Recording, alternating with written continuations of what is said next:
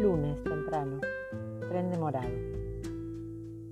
El tren para en estación Drago. Miro la hora pensando si llegaré a horario al trabajo. M me espera temprano.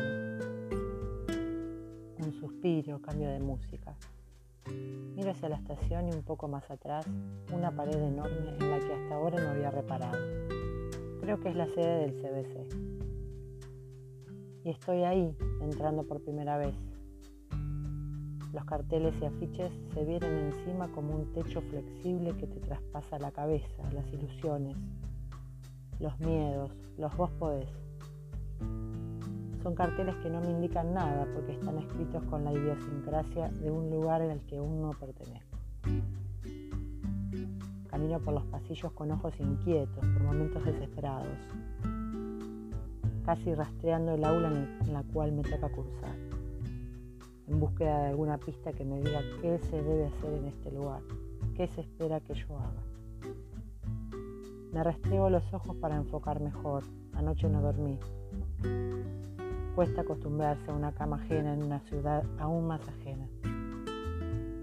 Tan alejada de donde la identidad es tu nombre de pila.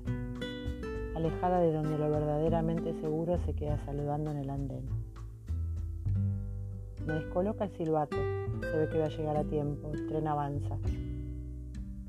Pero me inquieta pensar qué sentirá M cuando entra desorganizado al consultorio, o al entrar al supermercado o a la salita del jardín.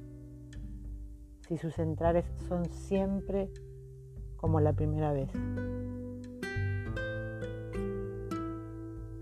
Los techos deben parecerle flexibles, los decorados y carteles traspasándose un cabecita ojos inquietos, desesperados, rastreando los brazos de quien pueda brindarle la seguridad de los nombres de pila, tratando de entender qué debe hacer, qué esperan.